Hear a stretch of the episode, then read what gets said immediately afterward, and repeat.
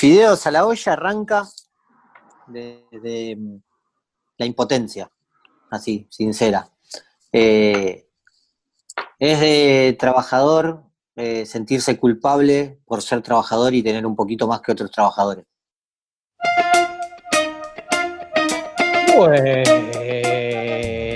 Buenas, buenas. Arrancamos con spam. Ahí estamos escuchando a Ello, mejor conocido como Leandro Cepeda, o en Instagram lo pueden encontrar como Ello Ilustraciones, que nos decía un poco cómo surgió Fideos a la Olla. Sumá Fideos a la Olla es una iniciativa que surge en Quilmes, eh, un poco por él, y un poco con Oro del Inca, que es una cooperativa eh, que junto con Pasta Sur eh, producen eh, comidas, alimentos.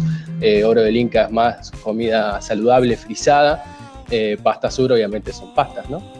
Y surge esta iniciativa, esta impotencia, pero hay algo que dispara acá y que acá entra a spamear un poquito. Acá vamos subiendo un spam necesario, ¿no? Como había dicho total. la otra vez. esta vez tira una data que me pareció pertinente. Después vamos a subir eh, la nota completa con él en el YouTube de 25 horas, que dice, es de trabajador sentirse culpable por tener más que otro trabajador.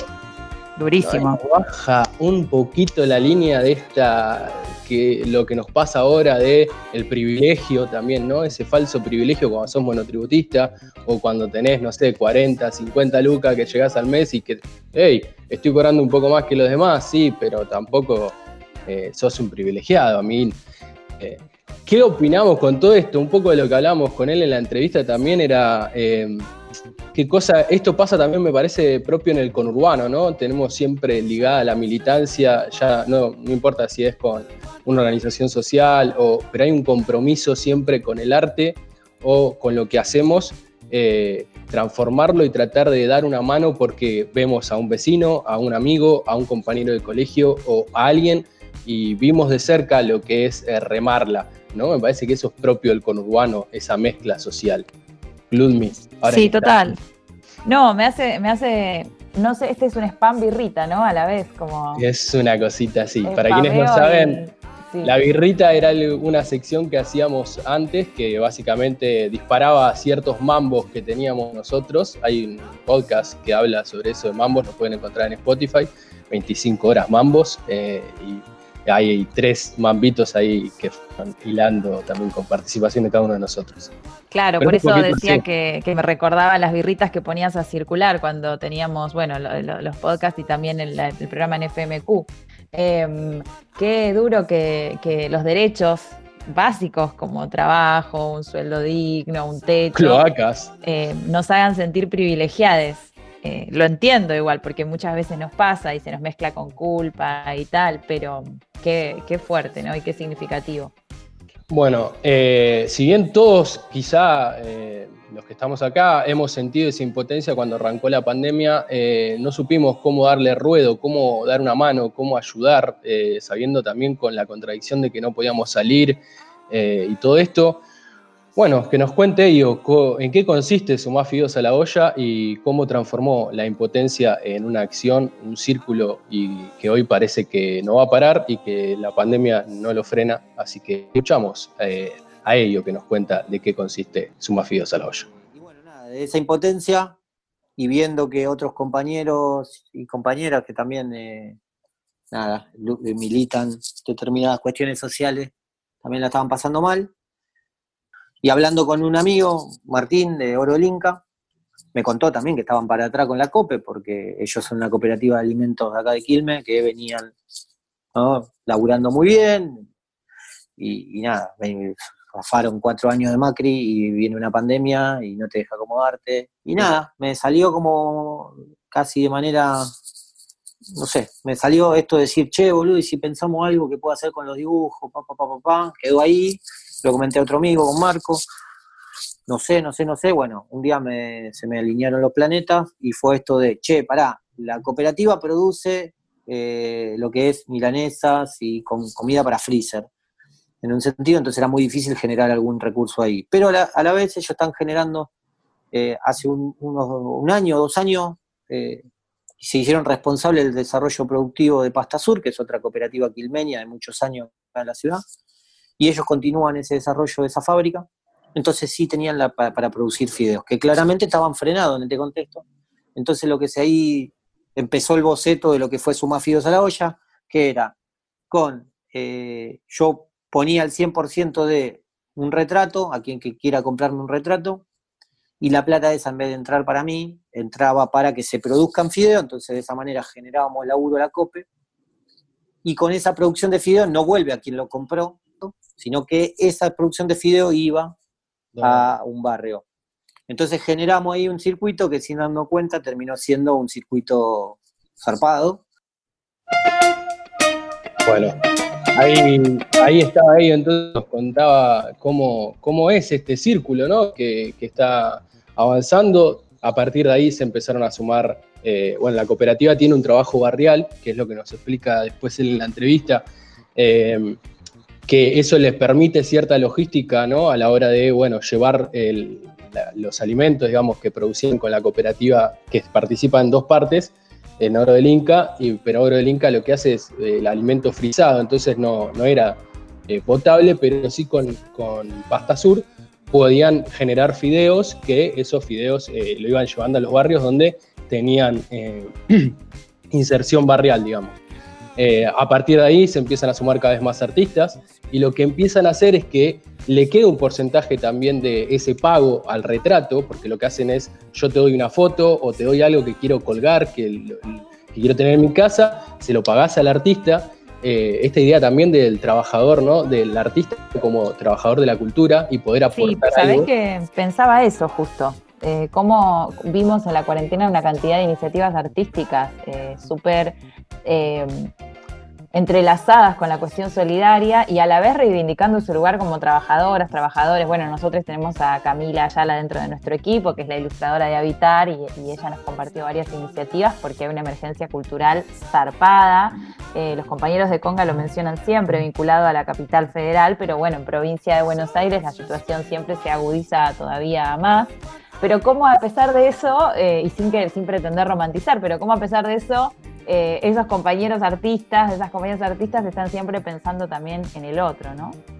Lo piola es que también terminan ayudando a los propios artistas que se encuentran en esta situación, ¿no? Eh, se quedan con un porcentaje, ellos es una de las personas que decide, bueno, doy el 100% porque a mí no me hace falta, otros artistas están en una situación compleja, entonces de ese retrato se llevan un porcentaje, el otro porcentaje es para pagar el alimento y bueno, ¿Qué es lo que se termina logrando? Nos cuenta en el siguiente audio ello en qué situación están ahora. Generamos 1.500 kilos de fideo. 1.500 kilos de fideo son alrededor, en un precio promedio que puso la producción de la cooperativa, 150 lucas, ah. eh, a 100 pesos al kilo, que son equivalentes a 15.000 platos de comida. ¿Por qué? Porque un plato de pasta sur, del fideo este que, producen los chicos, son 100 gramos, y 100 gramos es un plato de buena comida. Entonces, lo que terminamos generando es eh, nada, que gracias a este circuito eh, impulsado del arte, por decirlo de alguna manera, eh, que nada, que haya 15.000 platos más de comida para el territorio. Bueno, ahí estaba Ivo que nos contaba y después una data que, no, que no entraba, pues si no se hacía muy largo, pero que está surgiendo ahora y que así como primicia, es un acercamiento que hubo de, parte de un contacto con el Movimiento Nacional de Empresas Recuperadas, el MNR, y la Dirección de Vinculación Tecnológica de la Facultad de Ciencias Exactas de la Universidad Nacional de La Plata, con, junto con Oro del Inca, eh, nada, la, Facultad de Ciencias Exactas despertó cierto interés y vienen trabajando con el Centro de Investigación y Desarrollo de, en Criotecnología de Alimentos, CIDCA, dependiente de la Universidad Nacional de La Plata, del CONICET y la Comisión de Investigaciones Científicas de la Provincia de Buenos Aires, eh, se contacta para llevar adelante un proyecto en conjunto y lo que se está haciendo ahora sería como un super fideo, que es transformar la comida que está produciendo hoy Oro del Inca y llevando a distintos barrios y que también otros artistas encontraban otros comedores, eh, no solo está surgiendo esto en Quilmes, está ayudando a otros lugares también de Veracete y demás. Eh, la idea, junto con la UNLP, es tratar de generar un alimento, digamos, eh, transformar un, lo que sería, entre comillas, el super fideo, que eh, sería mejorar la calidad nutricional de las pastas de la cooperativa que produce. Hasta ahora en la teoría eso ya, ya está elaborado, faltaría trasladarlo en, la práctica y lo que comentaban los chicos en, en noticias de portales donde habían hablado, Eliana Bazar, integrante del de Oro del Inca, nombraba que, bueno, eh, ahora lo que se quiere hacer es no solo que, sea saludable, sino también que sea rico, eh, que es algo que también estamos pasando, ¿no? No solamente que sea un, plato de comida de supervivencia, sino también que pueda nutrir a un barrio, eh, nada, lo que se termina logrando es zarpado. Esto sigue surgiendo, quien se quiera sumar, arroba oro del Inca, más que nada, pueden seguir a la cooperativa, arroba suma a la olla en Instagram, pueden ver el laburo que se está haciendo, pueden colaborar con su arte, con algo que quieran vender, que también les va a servir a ustedes como artistas. Eh, me parece que esto es una rueda que va a girar de una manera muy zarpada y una vuelta de tuerca para esta situación de mierda que estamos pasando. Totalmente, y están hace, hace bastante, ¿no, Pato? Porque eh, tengo ni bien arrancó, ni bien arrancó la pandemia, como que al mes eh, empezó a surgir medio incipiente esta movida.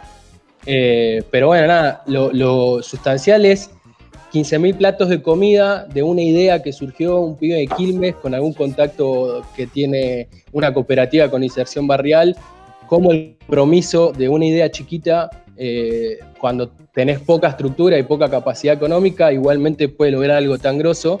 Imaginémonos si tuviéramos un compromiso de quienes sí poseen los privilegios, ¿no? que tanto nos cuestionábamos antes. Sí, total, y enorme capacidad de organización también, porque la verdad es que eh, ahora hay un montón de iniciativas dando vueltas, pero como decíamos recién, esto apenas empezó la cuarentena, que estábamos todos tipo en pausa, bueno, no sé cómo sigo, para dónde arranco, y ellos ya estaban activando eso, así que más que, más que elogiable eh, eh, iniciativa, ¿no? más que iniciativa, porque ya está, está concretada. Bueno, eh, Pato Pellegrini, excelente columna. ¿Ya pasaste todas tus, eh, todas tus datas o tenés algo más para compartirnos? No, no, eh, simplemente sería esto. Me parece que estaría muy piola tener en cuenta que, hoy como artistas quienes puedan ofrecer algo también puedan participar de esto, ¿no? No solo darle difusión y poder comprar algún retrato o alguna ilustración que sirva al circuito de todo esto. Los invito a ustedes también, compañeros, a que hagan, hagan ese aporte, se sumen a la, acción solidaria de este círculo hermoso que se está creando. Eh, y nada, también se puede ofrecer con, nuestra fuerza de trabajo, digamos, eh, y participar de esto y, dar una mano en algo que, parece ser muy grosso. No parece una boludez que la Universidad Nacional de La Plata se haya sumado, se haya sumado a esto para transformar la idea en algo ahora mucho más sustancial que es poder eh, darle nutrición, darle alimento, transformar la comida en alimento real para, la gente de los barrios. No se está llevando a, todo, obviamente, porque cada vez aparecen más comedores, eh, más lugares que se necesita comida, eh, pero me parece muy zarpada la iniciativa y esto, no sé, vuelvo a, tirar el disparador que tienen, digo, la culpa la tenemos nosotros también a veces, esta culpa del trabajador, y esto propio a veces del conurbano, eh, ¿es del conurbano o no este compromiso eh, que siempre está ligado, siempre el arte no se ve como algo lucrativo, sino también como para despertar, reflexionar? Eh, me parece que eso se ve mucho en el conurbano.